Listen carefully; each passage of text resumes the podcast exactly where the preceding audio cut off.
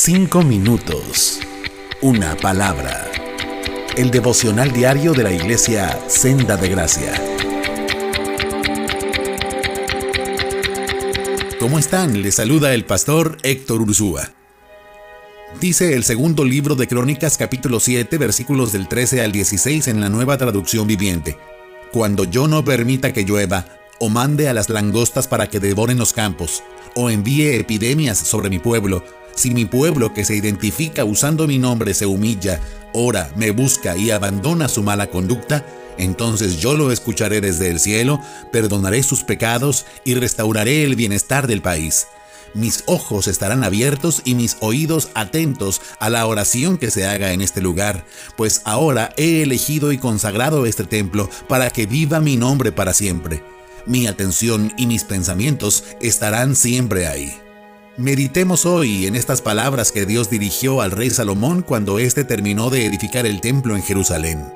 Específicamente, quiero compartir contigo seis cruciales conclusiones a las cuales nos lleva este texto acerca de nuestra participación como creyentes en la crisis por la cual está atravesando el mundo.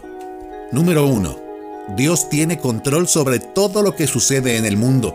Es Él quien envía o no la lluvia, quien envía o no las plagas o las epidemias.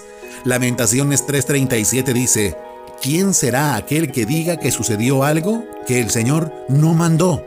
Las epidemias no son ninguna excepción en el plan de Dios. Dios mismo las permite para cumplir sus perfectos propósitos. Esta pues no es obra del diablo. Número 2. Somos un pueblo que se identifica usando el nombre del Señor somos cristianos.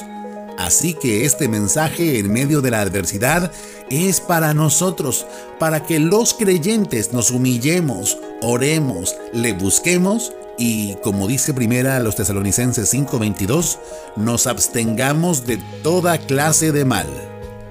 Número 3.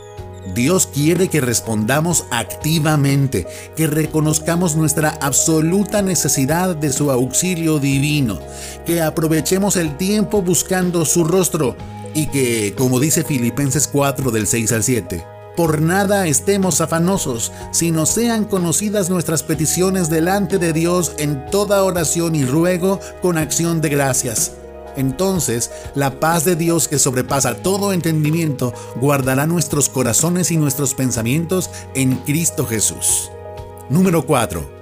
El Señor promete que cuando su pueblo se humilla y lo busca en oración, apartándose de todo pecado, Él escucha desde el cielo, provee perdón a los pecadores arrepentidos y restaura el bienestar a su nación. Como en cada crisis que su pueblo ha padecido, el oído del Señor está atento a la oración de sus siervos, quienes desean darle honra, como dice Nehemías 1:11. Dios promete, pues, responder favorablemente a nuestros ruegos, ya sea restaurando el bienestar temporal o bien proveyéndonos bienestar eterno. Como está escrito en Romanos 10:11, el que confía en el Señor no será defraudado. Número 5 mis ojos estarán abiertos y mis oídos atentos a la oración que se haga en este lugar, dice, pues ahora he elegido y consagrado este templo para que viva mi nombre para siempre. Mi atención y mis pensamientos estarán siempre ahí.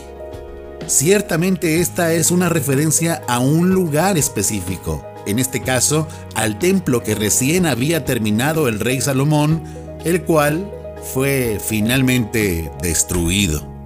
Entonces, ¿existe hoy algún lugar del cual Dios pudiera decir, escucharé la oración que se haga desde allí?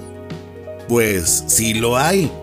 Ese lugar no es un auditorio, no es un teatro, no es un gimnasio, no es un salón ni una sala de estar. Ese lugar, el templo de Dios, es nuestro propio cuerpo. Nosotros somos el templo. Dice primera a los Corintios 3:16. ¿No saben que son ustedes templo de Dios y que el Espíritu de Dios vive en ustedes? Y segunda a los Corintios 6:16 agrega, Ustedes son el templo del Dios viviente. Como Dios dijo, habitaré y andaré entre ellos, y seré su Dios, y ellos serán mi pueblo.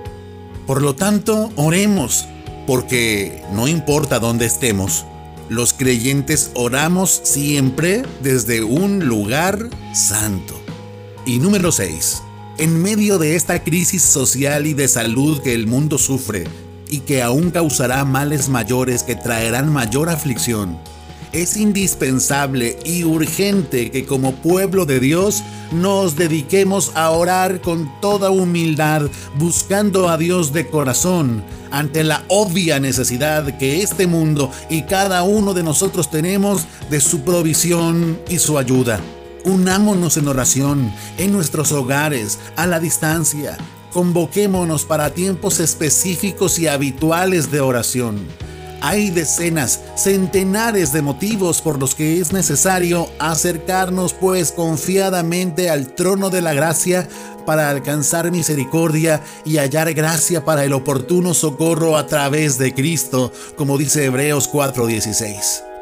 Así pues, ahora que Dios ha enviado esta epidemia y estos males sobre el mundo, recordemos sus palabras.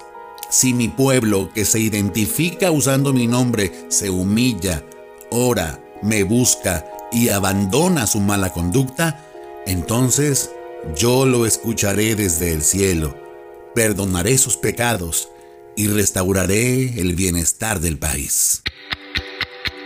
Cinco minutos. Una palabra. El devocional diario de la iglesia Senda de Gracia.